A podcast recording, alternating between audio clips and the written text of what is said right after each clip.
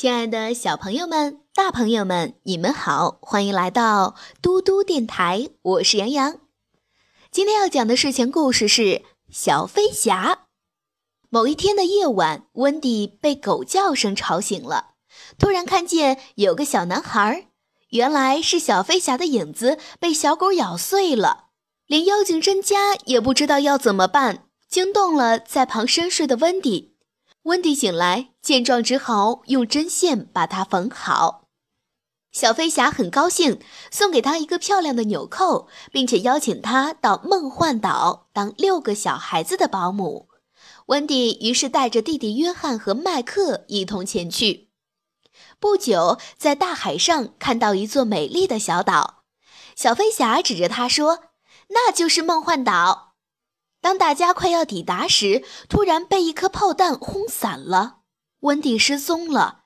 小飞侠就责怪甄家说：“都是你一闪一闪，才被人发现。”甄家气得哭着回去，对六个小孩扯谎说：“吃人的温蒂鸟来了。”等温迪回到岛上时，神箭手陶斯急忙向温迪射了一箭。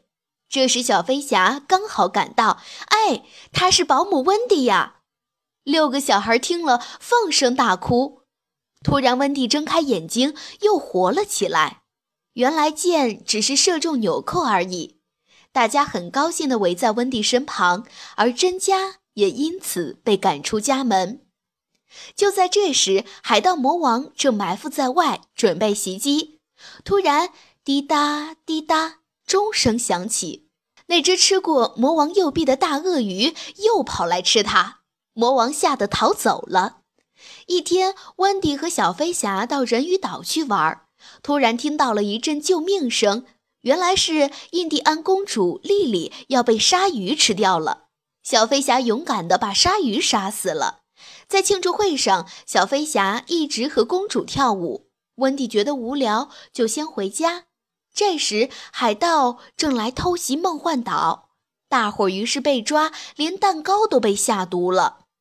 回家后的小飞侠想吃蛋糕，甄家却突然飞进来说有毒，接着把蛋糕吃了。小飞侠伤心的哭了，而泪水竟然救活了甄家。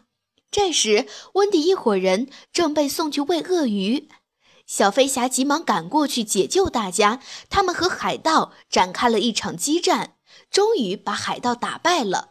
魔王掉落海中，被鳄鱼吃了。他们最后乘着海盗船，由小飞侠护送温迪回家。再见了，小飞侠！船儿在月光中渐渐远去。今天的故事就讲到这里啦，小朋友们，你们的心中有没有一个特别特别美好的梦幻岛呢？